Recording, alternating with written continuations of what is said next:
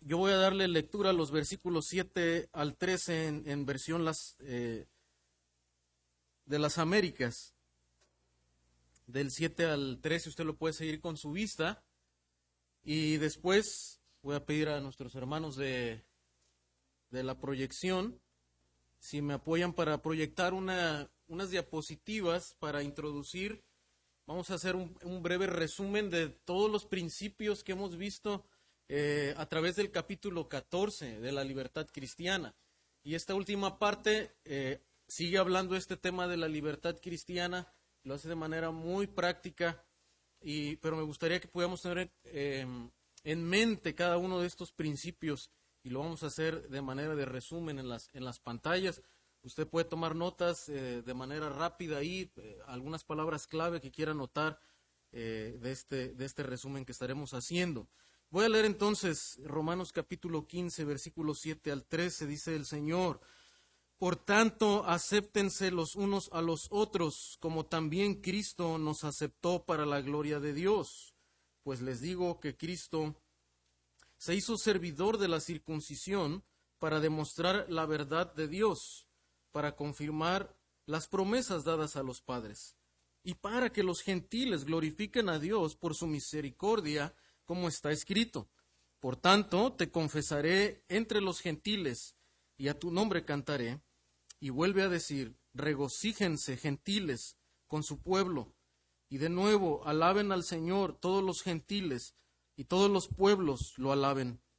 Y a su vez Isaías dice, retoñará la raíz de Isaí, y el que se levanta a regir a los gentiles, y los gentiles pondrán en él su esperanza y el Dios de la esperanza les llene de todo gozo y paz en el creer, para que abunden en esperanza por el poder del Espíritu Santo. Entonces, hermano, en esta, en esta mañana estaremos estudiando esta porción. Voy a pedir a mis hermanos si me apoyan, por favor, en la, en la proyección. Estaremos haciendo, hermano, un resumen de los principios bíblicos eh, de lo que se ha llamado la libertad cristiana, es decir, cómo, cómo debemos aceptarnos, es la, exhortación de Pablo, cómo debemos aceptarnos mutuamente cuando hay diferencias de opiniones en asuntos que no son prohibiciones categóricas, eh, lo hemos estado mencionando esto, asuntos que no son prohibiciones categóricas en la escritura, no hay un mandamiento que es claro, que es contundente, que nos prohíba algo o que nos mande a hacer o evitar algo. Eh, y por lo tanto queda una libertad en esa, en esa zona, ¿verdad? Donde no hay mandamiento categórico, el Señor nos deja una libertad para discernir, para evaluar lo que mejor convenga a la edificación de, de la vida personal, de la vida de la iglesia, de la vida de nuestra familia y sobre todo buscando hacer la voluntad de Dios, como Pablo nos ha llamado en, capítulo 12. Debemos, eh, algo que mencionábamos también las últimas semanas, como creyentes debemos conocer la voluntad de Dios que está en la Escritura.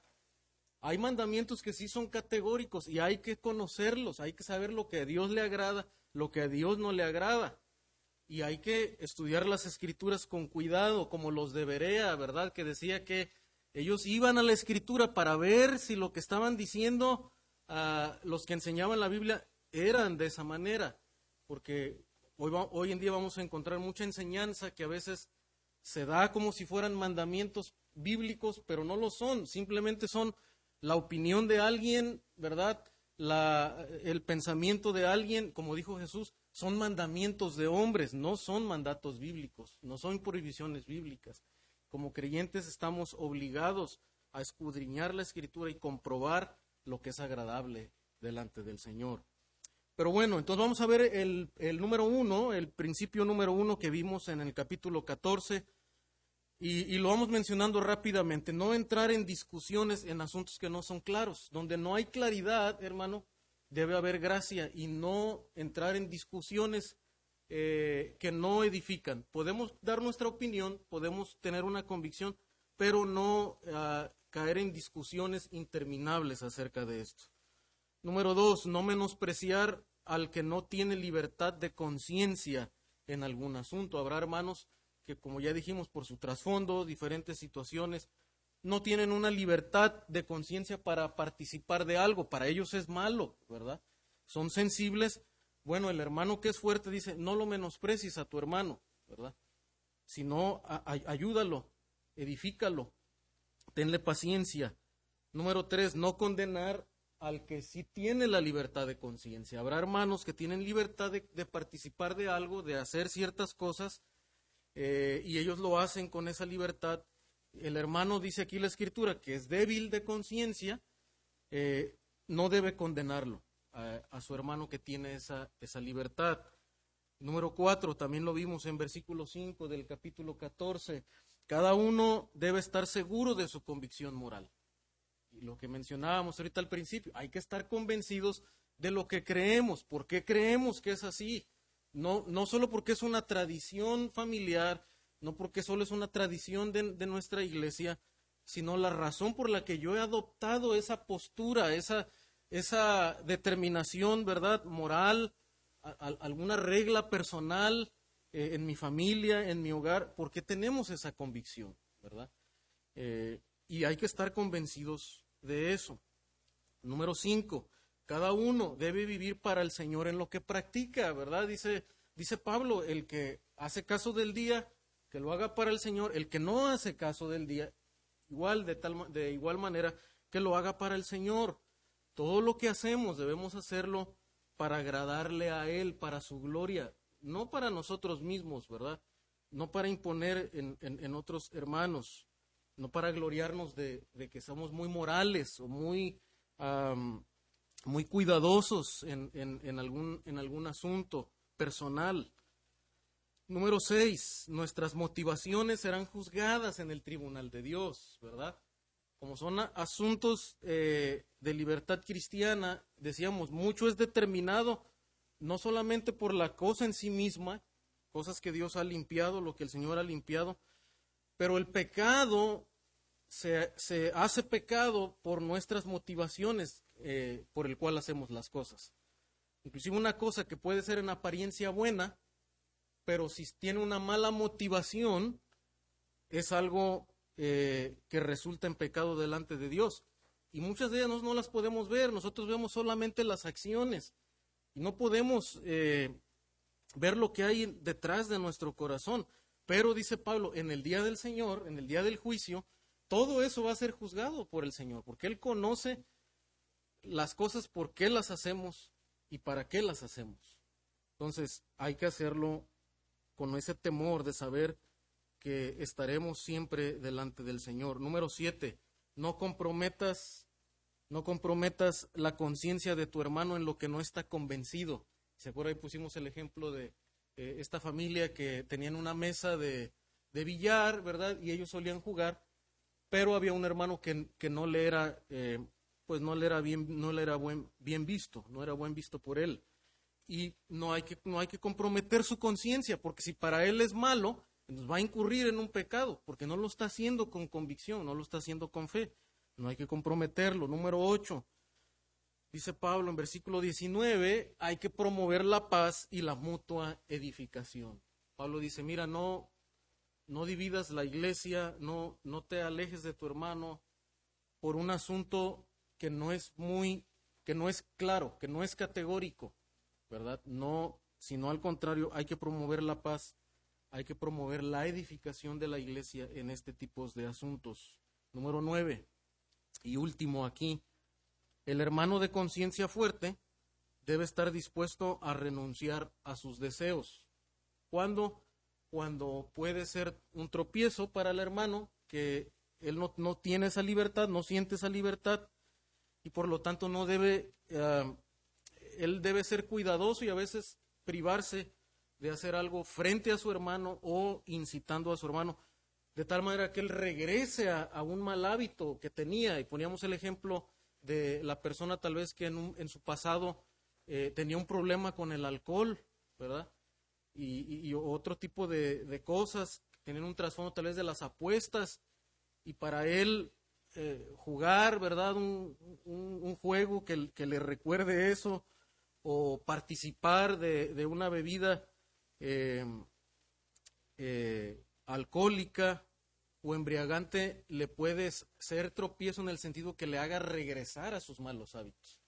Entonces, el, el, hermano, aunque es fuerte en eso, y él puede decir, mira, yo, yo puedo participar sin problema de esto. Yo no me voy a embriagar, yo no voy a caer en, en los vicios mundanos. Pero él dice, me abstengo, ¿por qué? Por causa de mi hermano. Si a él, le va, si él lo va a, llevar a que regrese a ese, a ese pasado que él tenía, yo me abstengo de eso por amor a él, frente a él, ¿verdad? Y tal vez en su vida privada, si lo quiere hacer, está bien, ¿verdad? Pero debe tener cuidado de no, de no arrastrar a su hermano a, que regrese al pasado. esos son los eh, nueve principios que yo pude ver, hermanos, así general. Probablemente hay más detalles ahí que hemos estado viendo, eh, pero son nueve, creo, generales que nos pueden ayudar a recordar este panorama que tenemos en el capítulo 14.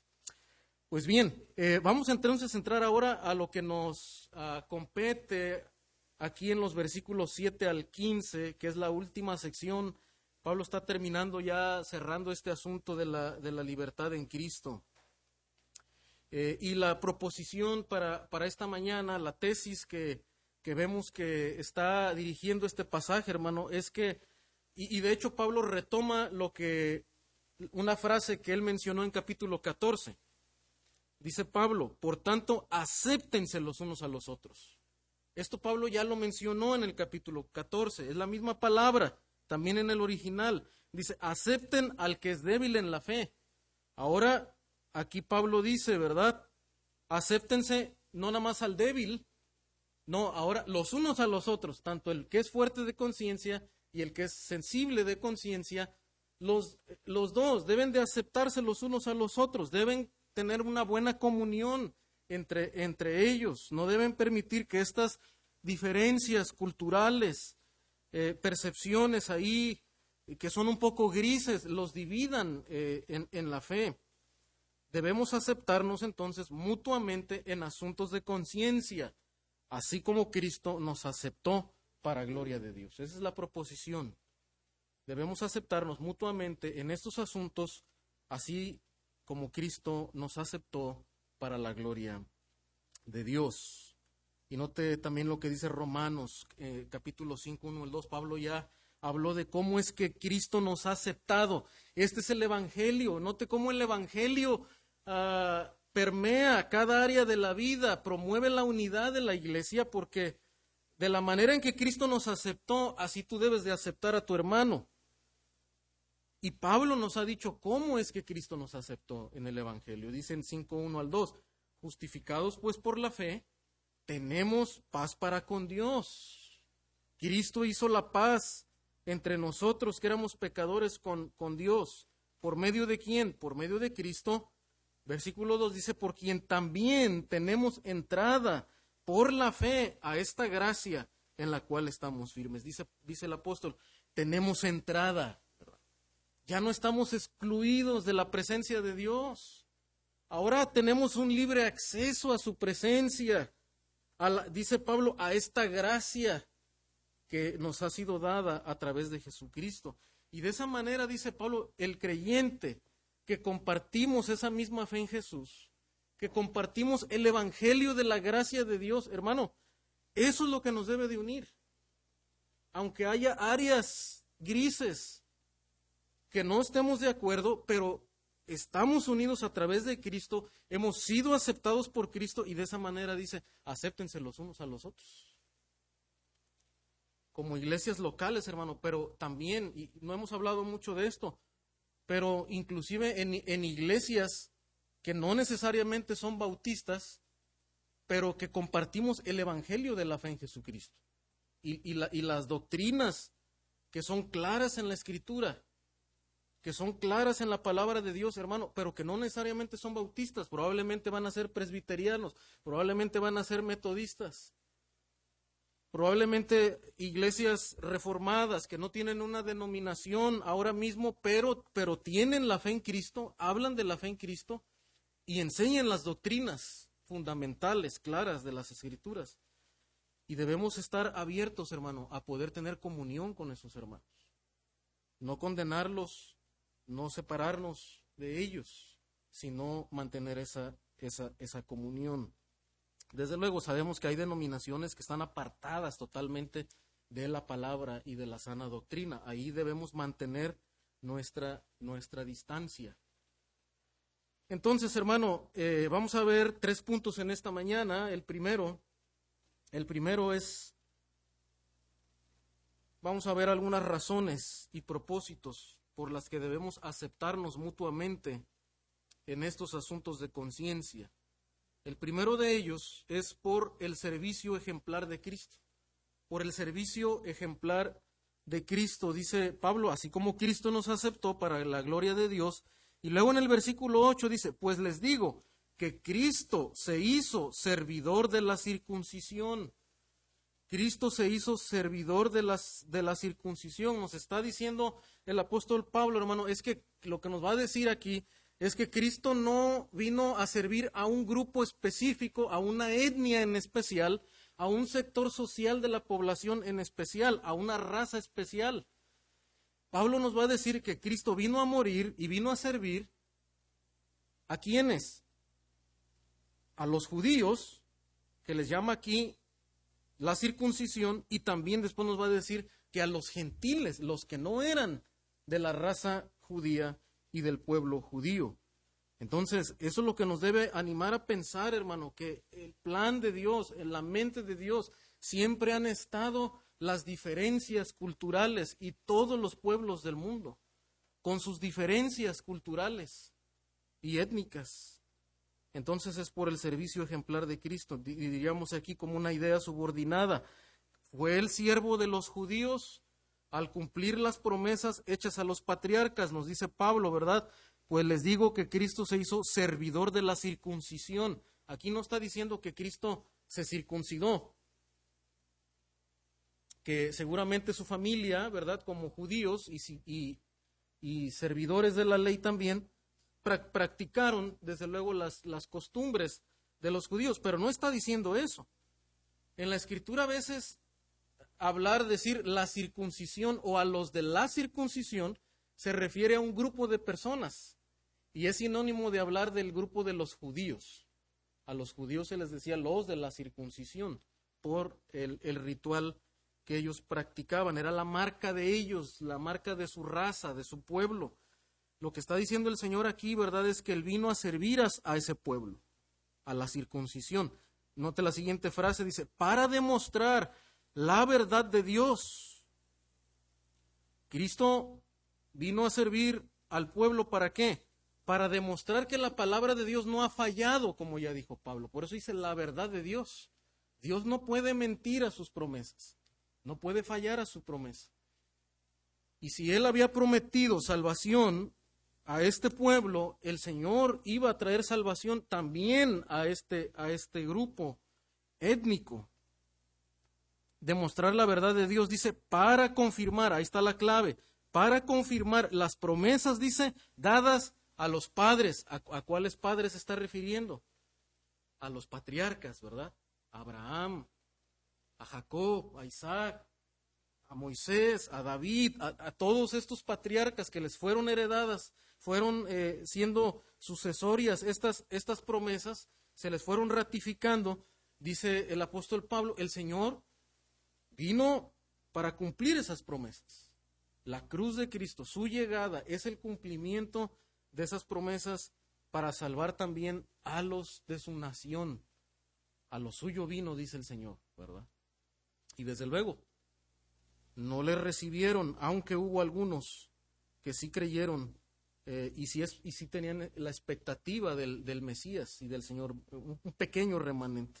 Entonces, él fue siervo de los judíos. De hecho, lo vamos a ver también eso se lo, cito por cuestión de tiempo, hermano. Lucas 1.54 y 56 nos habla de eso. Y Lucas 1.70 al 73, usted puede ver cómo el Señor ah, vino para cumplir esas promesas. Pero también me gustaría que lo viera aquí rápidamente en Romanos 11.25 al 31, porque Pablo también en esta carta ya nos mencionó esto.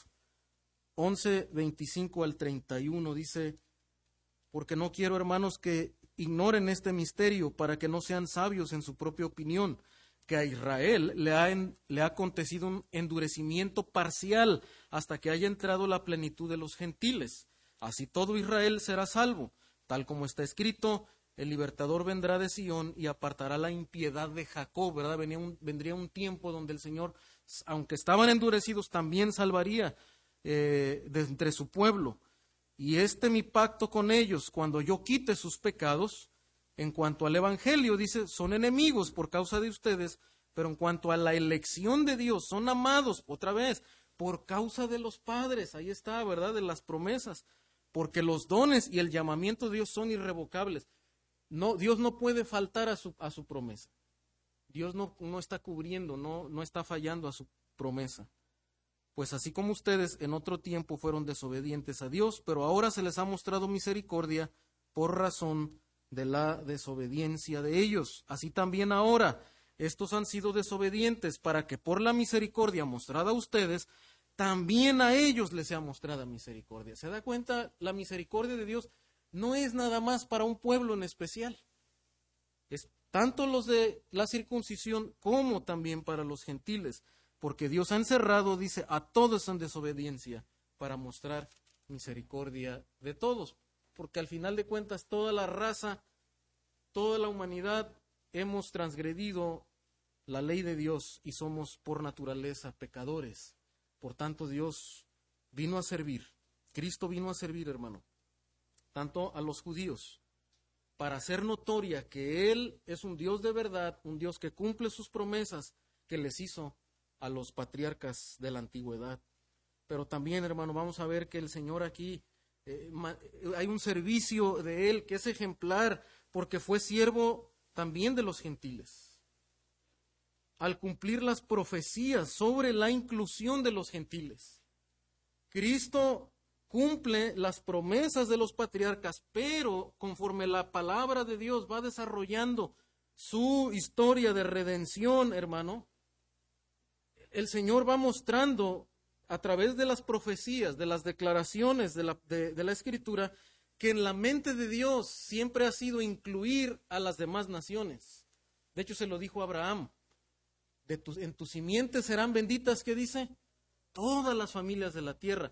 Las familias que se rebelaron en Babel, en, en Génesis 11, hermano, Dios prometió que un día Él restauraría y salvaría también de entre los demás pueblos y naciones.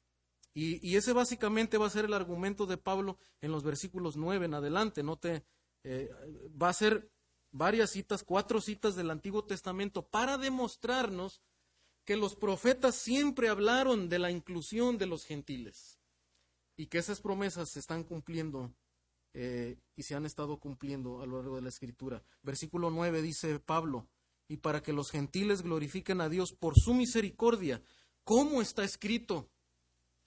Por tanto te confesaré entre los gentiles y a tu nombre cantaré. El versículo 9, hermanos, y, me voy rápido por cuestión de tiempo. Quería que fuéramos a, ver todos los pasajes, pero no nos va a alcanzar el tiempo. Pero es una cita, tal vez lo puede notar al margen en su Biblia o en sus notas. Es una cita del Salmo 1849. Y el Salmo 1849 a su vez es una cita de segundo de Samuel 2250. Y, está hablando ahí David, ¿verdad? También de manera profética, hablando de que el Señor sería confesado, el nombre de Cristo, entre los gentiles y alabarían, ¿verdad? Note el enfoque de la adoración, hermano. Dios salva de los demás pueblos porque Él tiene un propósito grande y es que los pueblos le adoren, le alaben. No solamente que no vayan al infierno, y mueran eternamente ahí. No, la visión de Dios tiene, es mucho más grande y es que de todas las naciones haya un pueblo que le alabe por la eternidad. Y eso el Señor lo está haciendo hoy en día en su iglesia también. De diferentes pueblos, diferentes razas, diferentes culturas. Y luego en el versículo 10, ¿verdad? Pablo está argumentando otra vez y vuelve a decir regocíjense gentiles con su pueblo. Esto es una cita de Deuteronomio 32 al 43. Mire, muy temprano en la escritura, hermano.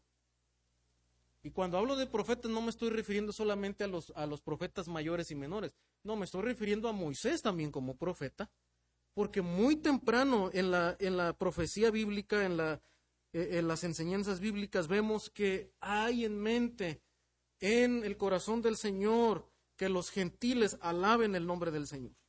Regocíjense, dice gentiles, con su pueblo. La unidad, ¿verdad? El gozo que haya entre todos los pueblos alabando al Señor. Versículo 12. Y a su vez Isaías dice, ahora está citando aquí al profeta Isaías, dice, retoñará la raíz de Isaí, y el que se levante a regir a los gentiles, los gentiles podrán en él, pondrán, perdón, en él su esperanza. Esto es una cita. Ah, perdón, hermanos, me, brinqué el, el 11. En el 11 dice, Alaben al Señor todos los gentiles y todos los pueblos lo alaben. Este es un salmo muy conocido, es el Salmo 117, 1. Te alaben todos los pueblos, oh Dios, todos los pueblos te alaben. Otra vez mostrando el propósito de Dios de ser alabado por los gentiles. Y finalmente el versículo 12 es una cita, ahora sí, de Isaías 11, versículo 10. Isaías 11:10. Ese sí lo vamos a buscar, hermanos. Isaías 11.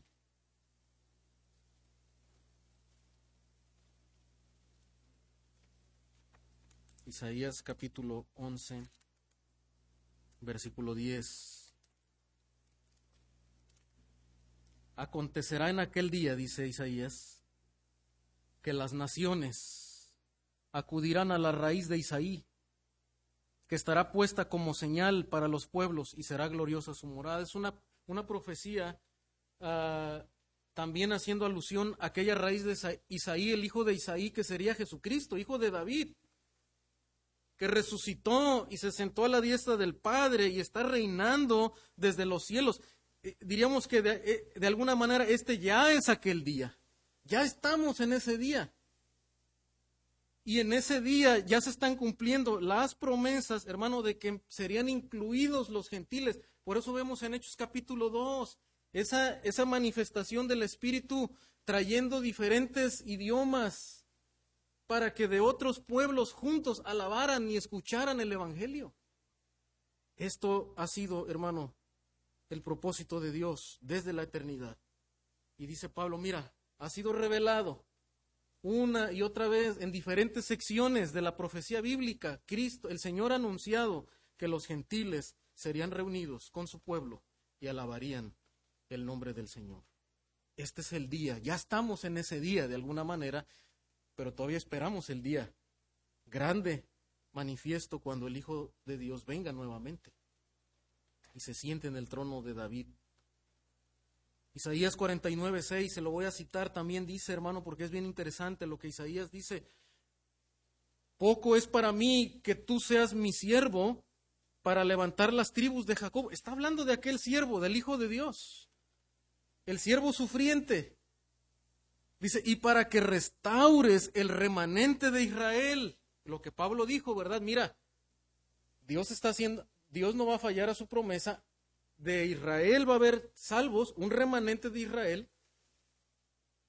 Y también dice Isaías, también te di por luz de las naciones. Se da cuenta que el enfoque del Señor en el libro de Isaías no solamente es el remanente de Israel, sino también las demás naciones.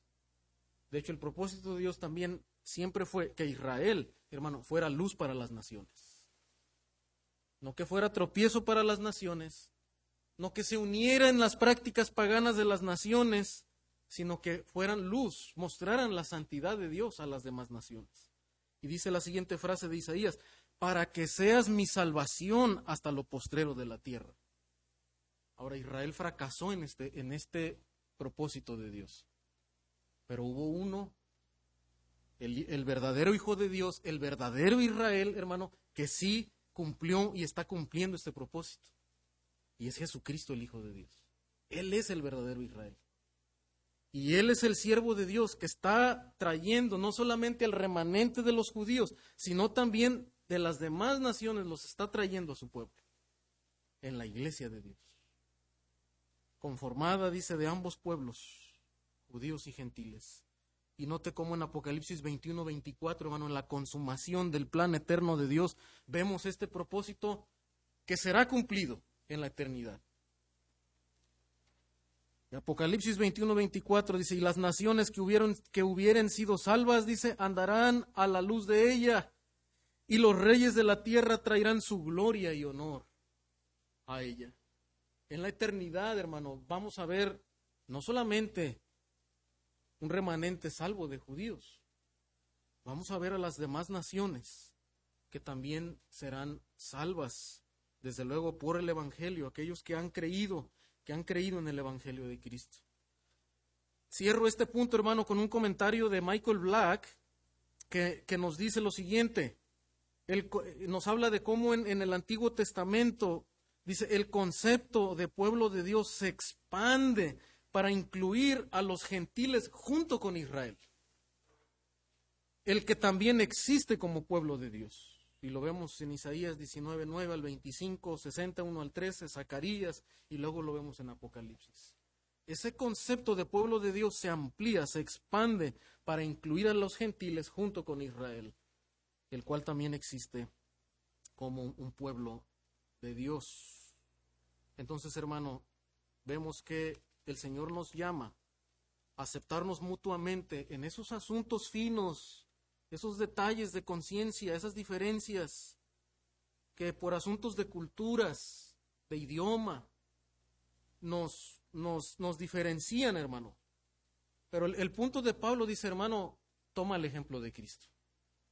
Porque Cristo no se enfocó, Él no amó nada más a una raza en especial, a una cultura en especial. El Señor ha salvado y está salvando de todas las etnias, de todos los pueblos del mundo, y Él les vino a servir, a dar su vida por ellos. Hermano, nuestro enfoque debe ser amplio. Pensar en personas diferentes a nosotros. Probablemente, hermanos, entre nosotros no haya tantas diferencias raciales. Pero si hay diferencias, hermano, que por el tiempo, por la edad, eh, marcan diferencias entre nosotros. El pastor Iván ha hablado acerca de esto. Nos comunicamos diferente. Los jóvenes de hoy en día comunican diferente. Adoran diferente. Es diferente la manera en la que se expresan, la manera en la que entienden, procesan la información. Y hay diferencias entre ellos. Y la iglesia debe cuidar de no separar, no hacer diferencia por cuestiones de edad sino ver la manera en cómo podemos unir a esos dos grupos.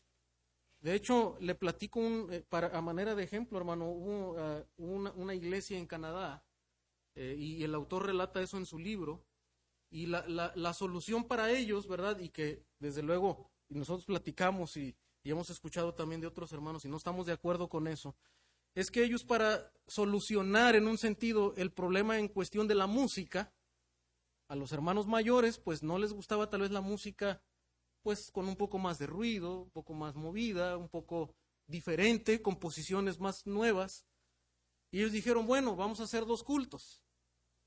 El primer culto va a ser para los hermanos mayores, ¿verdad? Ellos pues madrugan y vienen temprano. Este, y vamos a hacer un culto especial para ellos y vamos a, ahí vamos a incluir música que sean himnos, que sea música más tradicional, con el lenguaje un poco más, ¿verdad? De los himnos, que es un poco más de antaño. Y, y vamos a hacer otro, otro culto donde venga la gente un poco más joven, ¿verdad? Matrimonios más jóvenes, jovencitos y, les guste más eh, eh, eh, la, adoración, que es un poco diferente. Tal vez la predicación también va a ser un poco más diferente, ¿verdad? Un poco más relajada la comunicación, un poco más visual. Y esa fue la propuesta que hicieron esta iglesia. Hermano, y la razón por la que no estamos de acuerdo es porque ya estamos marcando una división. Y por querer nosotros complacer a los dos grupos y comunicar con los dos grupos, estamos marcando una división. Ya no había comunión entre los dos grupos. Hermano, lo que el Señor quiere, el ideal que el Señor quiere que logremos, es que los dos grupos de la iglesia puedan convivir. ¿Cómo?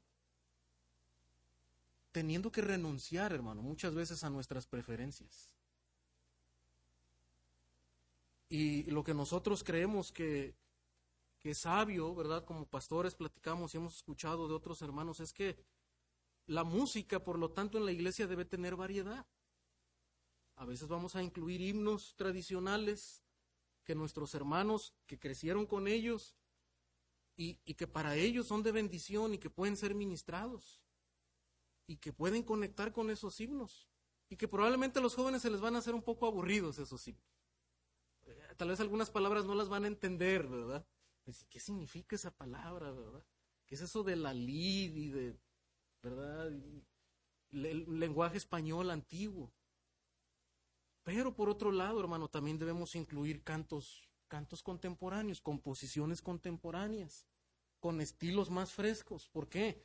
Porque los jóvenes son ministrados con eso. Cantos que tienen un lenguaje más simple tal vez, que ya no es tan, tan, tan de antaño, que ellos pueden comprender ahora mismo. ¿Por qué, hermanos? Porque vamos a ver que en la iglesia, tal vez yo, ese canto es nuevo y como que tal vez no me gusta tanto, pero yo sé que a los jóvenes les gusta. Y yo sé que los jóvenes son ministrados con él. Yo renuncio, dice Pablo, ¿verdad? Hermano, si tú eres fuerte de conciencia o débil de conciencia en esa, no pongas tus preferencias personales. Renuncia a ellas. Porque otros también están siendo ministrados a, través de eso. Entonces, hermano, eh, como, como digo, nosotros tal vez no tenemos tantas diferencias raciales, pero sí de cultura, ¿verdad? Por el paso del tiempo. Pero hermano, desde si, usted ha experimentado, y es una bendición, hermano, estar en una, en una conferencia, ¿verdad? las que han tenido oportunidad de ir a conferencias como Mujer Verdadera o estar en otra conferencia, y vienen hermanos de todos lados, dominicanos, colombianos. Es una bendición, hermano, poder estar en un momento así de adoración. Y si usted nunca ha ido, yo le animo haga planes para un día hacer una conferencia así, porque escuchar a otros hermanos cantar de una manera diferente, expresarse diferente, hermano, se le pone la piel chinita. Sus voces son diferentes. Eh, hemos tenido la oportunidad de estar en, en, iglesias eh, muy, muy grandes en Estados Unidos, donde hay hermanos que, ah, que tienen, pues en su genética, ¿verdad? Un poco más, más hermanos afroamericanos o que inclusive están de, otros países, de China, de, ah, brasileños, y la manera en la que ellos cantan es bien diferente, y cómo se expresan y cómo alaban al Señor. Y es una bendición, es muy edificante, hermano, poder escucharles cantar los himnos, los cantos al Señor. Imagínese en la eternidad, hermano. De todo linaje, de todo pueblo, estaremos cantando. Ahí, ya no habrá esas, esas polémicas, ¿verdad? Culturales raciales, no. Ahí estaremos unidos alabando el nombre del Señor. Y eso es lo que, eh, lo que Cristo quiere para la iglesia, hermano. Que nos una el Evangelio. Él vino a servirnos de todo pueblo y de todo linaje. Número dos, hermanos, y aquí nos vamos rapidito. Dice el apóstol Pablo también que Cristo sirvió a los de la circuncisión para demostrar la verdad a los patriarcas y para que los gentiles glorifiquen a Dios por su misericordia. Dice el versículo 7, como también Cristo nos aceptó para la gloria de Dios. Cristo nos sirvió, pero lo hizo, hermano, con el propósito y que hemos visto en estos, en estos salmos también, y es para que la gloria de Dios sea puesto en alto, para alabanza de su nombre. También Efesios 1, 4, 6 y 12, Pablo nos, nos declaró esta verdad. Dice, según nos escogió en Él antes de la fundación del mundo para que fuésemos santos y sin mancha delante de Él, en amor, habiéndonos predestinado para ser adoptados hijos suyos por medio de Jesucristo, según el puro afecto de su voluntad, para alabanza de la gloria de su gracia. Este es el propósito último y final por el cual Dios escoge, por el cual Dios elige, predestina, salva a sus hijos por medio de, su evangelio, por su pura voluntad. El propósito último, hermanos, como he mencionado, aunque desde luego, ¿verdad? Es librarnos de la condenación, pero su último propósito es que alabemos la gloria de su gracia por toda la eternidad. Con la cual nos hizo aceptos en el amado.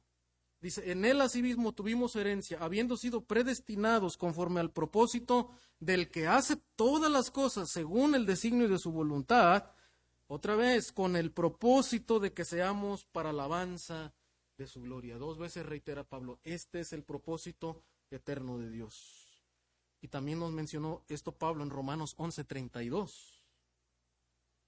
De hecho, después de que Pablo entra en ese polémico asunto de la elección, y de la reprobación de Dios, donde se preguntarían, ¿y a poco es justo que Dios elija? ¿Y a poco es justo que Dios condene? Entonces, aquellos que pasó por alto, Pablo termina diciendo en el versículo 32, diciéndonos, hermano, que al final de cuentas todos estamos bajo condenación. Y lo que resalta en ese asunto es la misericordia de Dios en salvar a algunos Dice 32, porque Dios sujetó a todos en desobediencia para tener misericordia de todos. Oh profundidad de las riquezas de la sabiduría y de la ciencia de Dios. Cuán insondables son sus juicios e inescrutables sus caminos. Porque ¿quién entendió la mente del Señor? ¿O quién fue su consejero? ¿O quién le dio el primero para que le fuese recompensado? Y mire cómo termina, porque de él y por él y para él son todas las cosas. A Él sea la gloria por los siglos. Pablo termina con una doxología. Este asunto difícil de entender la mente de Dios, de cómo es que Dios ha obrado en su elección, en su soberanía al salvar, hermano. Pablo dice, mira, el propósito dice es que Él ha querido mostrar su misericordia de toda raza, no solamente de los judíos, sino también de los gentiles. ¿Para qué? Para que su nombre sea glorificado. No para que pensemos, ah, mira, mi, mis preferencias, mi raza, mi cultura es la que debe predominar. No, ese no es nuestro enfoque. No es mi música que, que yo prefiero, que me gusta. No son mis reglas, ¿verdad? Mis tradiciones, no. El propósito es que la gloria de Dios sea puesta en alto. Y por eso Pablo empieza, concluye esta sección hablándonos acerca del ejemplo de Cristo que sirvió a todos para la gloria del Padre. Y número tres, hermano, para tener esperanza por medio de su Espíritu Santo, para tener esperanza por medio del Espíritu Santo. Y aquí podemos ver, hermano, claramente eh, una sección donde Pablo, ¿verdad?, mantiene una teología clara, robusta acerca de la Trinidad. Es Cristo sirviéndonos en su, en su vida, en su muerte, en su resurrección, para la gloria del Padre. Pero también dice, ¿verdad? Para que nosotros como creyentes tengamos esperanza por medio de qué? Del poder del Espíritu Santo. Porque en última instancia, hermano, el pastor Iván hablaba de esto, hermano, quien trae la unidad a la iglesia es Dios a través del poder del Espíritu Santo. Y una de las marcas, de hecho, de un, de un avivamiento en una iglesia, en un lugar donde Dios quiere estar obrando, es que empieza a traer unidad a su pueblo. Que a pesar de las diferencias culturales, ¿verdad? No separando por nuestras preferencias, no, sino a pesar de nuestras diferencias, cómo esas personas que son de diferente edad, de diferente raza, de diferente generación, pueden convivir juntos porque están enfocados en la gloria de Dios en el nombre de Dios. Están regocijándose en el Evangelio de Cristo y eso es lo que los une. Porque es el Espíritu Santo, hermano, el que está orando en ellos. Es el poder del Espíritu Santo. Dice, dice el apóstol Pablo en el versículo 13. Dice, el Dios de la esperanza. Y Pablo reitera, como también dijo más adelante, ¿verdad? El Dios de la gracia, el Dios de la paciencia, dice en versículo 5 del 15 el Dios de la paciencia, el Dios del consuelo. Pablo nos está enfatizando, hermano, que la paz, el consuelo y la esperanza vienen de parte de Dios. Él es, Él está lleno de esa esperanza. Él está lleno de esa, de esa, de esa paz, de esa paciencia. Por tanto, nosotros, aunque el Señor nos manda, ¿verdad? Y nos da principios para contribuir a la unidad, sin embargo, hermano, en última instancia nosotros debemos estar conectados con el Señor, dependiendo de Él, buscándole a Él, para que Él produzca en nosotros esa paciencia, pero también esa esperanza. Ahora, ¿cuál es la esperanza? En la Biblia a veces vemos la esperanza hablándonos acerca de lo que viene en el futuro, de la gloria futura.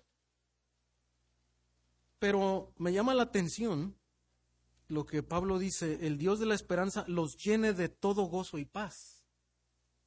O sea que e, esto es como una petición de Pablo, ¿verdad? Es una petición pastoral de Pablo. Pablo está terminando esta sección poniendo a, los hermanos de la iglesia de Roma en las manos de Dios, a la distancia. Y su oración, hermanos, es que ese Dios de esperanza los llene a ellos. Los llene a ellos. Pablo aquí dice, mira, yo estoy a distancia, o sea, yo, yo, no, los, yo no voy a hacer que ustedes tengan esa, esa unidad y ese, y ese gozo y consuelo. Él está a la distancia. Él ya les dio el Evangelio y el Evangelio es la verdad que debe unirlos, pero Pablo todavía los pone finalmente en mano y dice que Dios les llene de gozo y paz. La oración pastoral de Pablo. Dios llénales de gozo. Señor, llénales de paz, que no haya divisiones entre ellos, que aprendan a convivir, que los una el Evangelio. Dice, en el creer, ¿verdad? En la fe en Cristo. Y luego dice el propósito, para que abunden en esperanza por el poder del Espíritu Santo. ¿Cuál es esa esperanza, hermanos? Yo hay dos opciones. Una, como digo, hablando del futuro, de la esperanza futura, pero también puede ser de la esperanza de obtener estas cosas, del gozo y la paz que Cristo da. Yo me inclino un poco más a eso. Creo que la esperanza que Pablo quiere que ellos tengan es que es decirles, miren hermanos,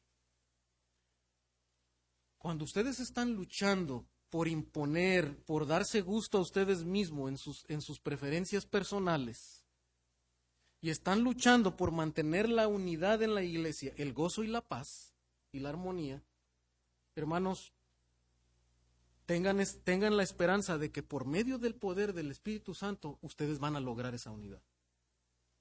Es decir, hermano, ustedes no están solos para, para lograr la unidad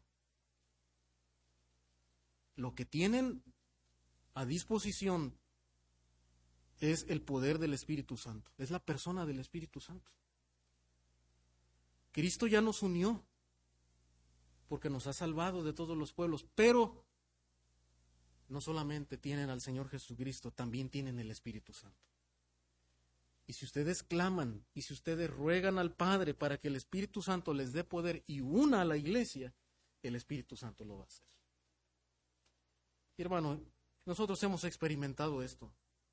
En los momentos más difíciles, cuando hay diferencias de opiniones, cuando, cuando la iglesia se une y ora y ruega al Señor que traiga unidad a la iglesia, hermano, el Señor ora, el Señor contesta. Y el Señor es el que mantiene y fortalece la unidad en su pueblo. Entonces, si algo, hermano, por, por lo que debemos de orar, como Pablo lo hace, es que el Señor una a su iglesia por el poder de su Espíritu Santo. Que el Señor nos llene de toda paz y de todo gozo.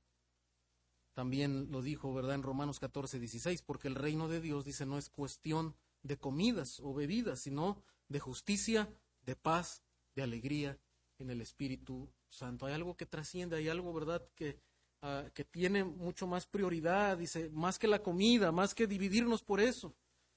Y es, ¿verdad? El reino de Dios es buscar la paz y la alegría en el Espíritu Santo. Ahí está, ¿verdad? Es a través de estar en el Espíritu Santo, por el poder del Espíritu Santo. Y, termino explicando esto. ¿Por qué dicen el poder del Espíritu Santo? ¿Qué significa? Bueno, ah, no significa que de pronto, ¿verdad? Va a haber aquí una experiencia eh, visible, ¿verdad? Donde caiga el Espíritu Santo sobre la congregación y eso traiga unidad a la iglesia. No. De hecho, ya Pablo ha estado enseñando qué significa vivir en el poder del Espíritu o ser lleno del Espíritu. Gálatas 5:22, que dice Pablo, en cambio, el fruto del Espíritu es amor, alegría, paz, paciencia, amabilidad, bondad, y fidelidad. Eso es un resultado que trae el Espíritu Santo en la vida de los creyentes, que están andando en el Espíritu Santo. Por eso Pablo dice, anden en el Espíritu y resistan las obras de la carne. Nieguen a su propia carne que les demanda querer, ¿verdad? Que todo mundo tenga la misma convicción y todo mundo tenga la misma preferencia. Niéguense a eso y vivan en el Espíritu Santo. En Efesios 5, 18 dice, no se emborrachen con vino que lleva al desenfreno. Al contrario, dice, sean llenos del Espíritu Santo. Entonces, hermano, vivir en el poder del Espíritu Santo o ser llenos del poder del Espíritu Santo significa ser controlado por el Espíritu Santo. Lo contrario de estar controlado por una bebida embriagante, el creyente está dirigido, controlado por el Espíritu Santo. Y de hecho, vea el resultado, hermano. El resultado es la unidad. Es de lo que Pablo nos está hablando, que los gentiles alaben el nombre de Dios. Versículo 19 dice, anímense unos a otros con qué? Con salmos, con himnos y canciones espirituales. ¿Se da cuenta que el enfoque aquí de la, de la música, del canto, hermano, qué es? Es la edificación, es el animarnos con los cantos. Canten y alaben, dice al Señor, con el corazón, versículo 19. Entonces, hermano, la promesa, la esperanza del poder del Espíritu Santo es que usted y yo, hermano, aunque nuestra carne lucha por imponer nuestros deseos, hermano, cuando usted se entrega al Espíritu Santo y le da el control al Espíritu Santo, el Espíritu Santo va a producir fruto, va a producir amabilidad, va a producir unidad, va a producir gracia para con nosotros, hermanos. Debemos estar entregados entonces a la palabra, a la oración, en su misión, entregados a que el Espíritu Santo sea quien nos dirija y no nuestros anhelos, no lo que nosotros queremos. Andar, dice Pablo, tengan la esperanza por medio del Espíritu Santo.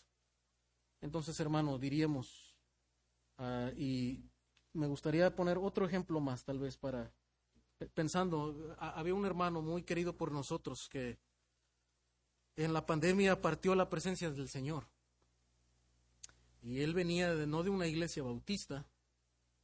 Y llegó a esta iglesia por, él, él, comentaba por la predicación de la palabra. Él era edificado al escuchar la palabra en internet y empezó a escuchar en la iglesia también. Y él nos decía, con mucha sinceridad, hermanos, y en aquel entonces nosotros cantábamos solo himnos del himnario majestuoso. Y él decía, a mí la verdad no me gusta mucho la música aquí en su iglesia. Yo la siento un poco aburrida, mí me gusta un poco más alegre, ¿verdad? Y lo siento muy solemne sus cantos. Pero yo comparto con ustedes la predicación, es una predicación fiel a la palabra y soy edificado con eso. Y, yo les amo a ustedes, ¿verdad? Y disfruto de estar con la iglesia. Y el hermano siempre mantenía esa, esa, esa convicción, hermanos. Y, y en verdad hay muchas cosas en las que nosotros debemos renunciar, ¿verdad? Que tal vez como el hermano decía, pues por mi tradición, mi trasfondo, no es lo que más me gusta, ¿verdad? Pero sé que el Evangelio es la verdad que ustedes están predicando. Bueno, yo no sé qué cosas a cada uno de nosotros en esos asuntos que no son, que no son claros en la Escritura, no son tengamos diferencias, pero que usted pueda decir, yo amo a mis hermanos. Yo acepto a mis hermanos. Yo convivo con mis hermanos porque estamos unidos en el Evangelio. Y estoy dispuesto a ponerme en las manos del Espíritu Santo para que su Espíritu sea quien me dirija y me lleve y mantenga, me mantenga unido con mis hermanos, a pesar de las diferencias uh, en estos asuntos que yo pueda tener. Y en conclusión, hermanos, la libertad cristiana, diríamos, la libertad cristiana no es un permiso, no es libertinaje para que el creyente viva en satisfacción de todos los deseos de su carne, ¿verdad? No estamos diciendo que la libertad es para que cada quien viva en los placeres de la carne, no. De hecho, es todo lo contrario. El creyente debe practicar su libertad, como dijimos, siguiendo el ejemplo de servicio de Cristo sin distinción de raza, de cultura, y debemos someternos a la guianza y al poder del Espíritu Santo, el cual produce en nosotros esa paz, el gozo y la mutua edificación, hermano. Que el Señor nos llene de esta esperanza.